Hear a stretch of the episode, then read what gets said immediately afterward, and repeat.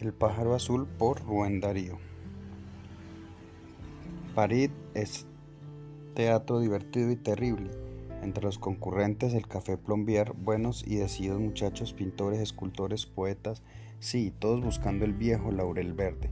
Ninguno más querido que aquel pobre Garcín, triste casi siempre, buen bebedor de ajenjo, asoñador, que nunca se emborrachaba y como bebé intachable, bravo improvisador en el cartucho destartalado de nuestras alegres reuniones, guardaba el yeso de las paredes entre los esbozos y rasgos de futuros clays, versos, estrofas enteras escritas en la letra echada y gruesa de nuestro amado pájaro azul. El pájaro azul era el pobre Garcín. ¿No sabéis por qué se llamaba así? Nosotros le bautizamos con ese nombre. Ello no fue un simple capricho. Aquel excelente muchacho tenía el vino triste. Cuando le preguntábamos por qué, cuando todos reíamos como insensatos o como chicuelos, él arrugaba el ceño y miraba fijamente al cielo raso, nos respondía sonriendo con cierta amargura. Camaradas, habéis de saber que tengo un pájaro azul en el cerebro. Por consiguiente, sucedía también que gustaba de ir a las campiñas nuevas, al entrar la primavera. El aire del bosque hacía bien a sus pulmones, según nos decía el poeta.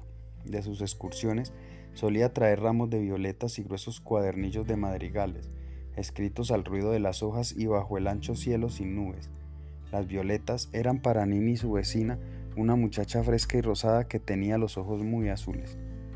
Los versos eran para nosotros, nosotros los leíamos y aplaudíamos, todos teníamos una alabanza para Garcín. Era un ingenuo que debía brillar. El tiempo vendría, oh pájaro azul, volaría muy alto, bravo, bien, el mozo más ajenjo. Principios de Garcín. De las flores las lindas campanulas, entre las piedras preciosas el zafiro, de las inmensidades el cielo y el amor, es decir, las pupilas de Nini. Y repetía el poeta, creo que siempre es preferible la neurosis a la invisibilidad. A veces Garcín estaba más triste que de costumbre, andaba por los bulevares, veía pasar diferentes indiferente los lujosos carruajes, los elegantes, las hermosas mujeres, frente al escaparate de un joyero sonreía, pero cuando pasaba cerca de un almacén de libros se llegaba a las vidrieras, husmeaba y al ver las lujosas ediciones se declaraba decididamente envidioso, arrugaba la frente para desahogarse, volvía el rostro hacia el cielo y suspiraba. Corría el café en busca de nosotros, conmovido, exaltado, casi llorando, pedía un vaso de ajenjo y nos decía, si dentro de la jaula de mi cerebro está preso el pájaro azul que quiere su libertad. Hubo algunos que llegaron a creer en un escalabro de razón. Un alienista a quien se le dio noticias de lo que pasaba calificó el caso como una monomanía especial. Sus estudios patológicos no dejaban lugar a duda.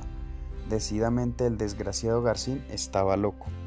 Un día recibió de su padre, un viejo provinciano de Normandía, comerciante en trapos, una carta que decía lo siguiente, poco más o menos. Sé tus locuras en París, mientras permanezcas de ese modo, no tendrás de mí un solo su. Ven a llevar los libros de mi almacén y cuando, hayas cuando los hayas quemado, Gandul, tus manuscritos de tonterías tendrás todo mi dinero. Esta carta se leyó en el café Plombier. ¿Y te irás?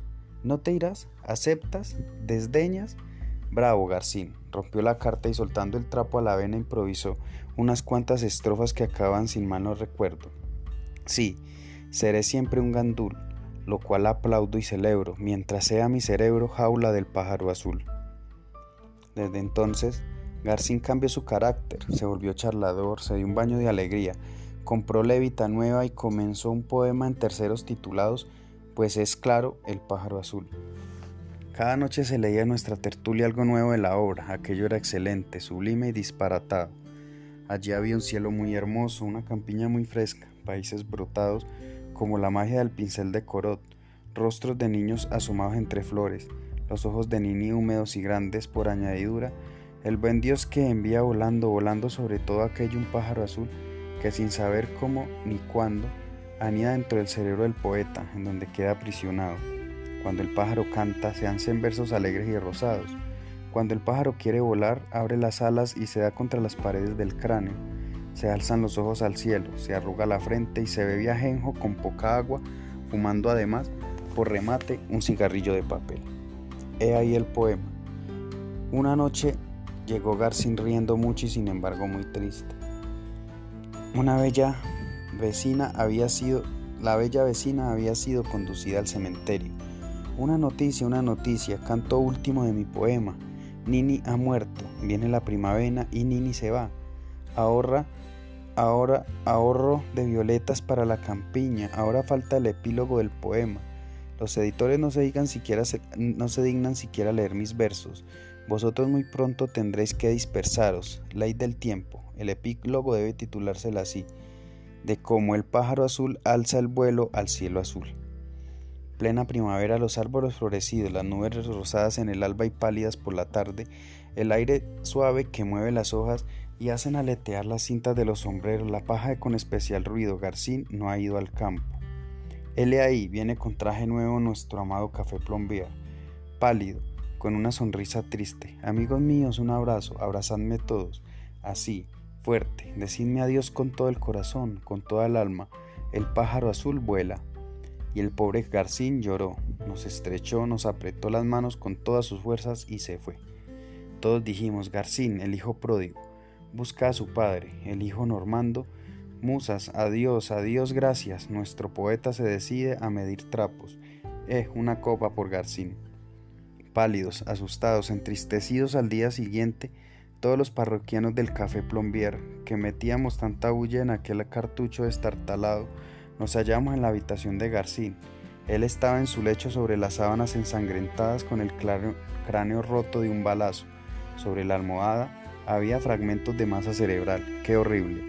Cuando, repuestos de la primavera impresión, pudimos llorar ante el cadáver de nuestro amigo, encontramos que tenía consigo el famoso poema. En la última página había escritas estas palabras. Hoy en plena primavera dejó abierta la puerta de la jaula al pobre pájaro azul.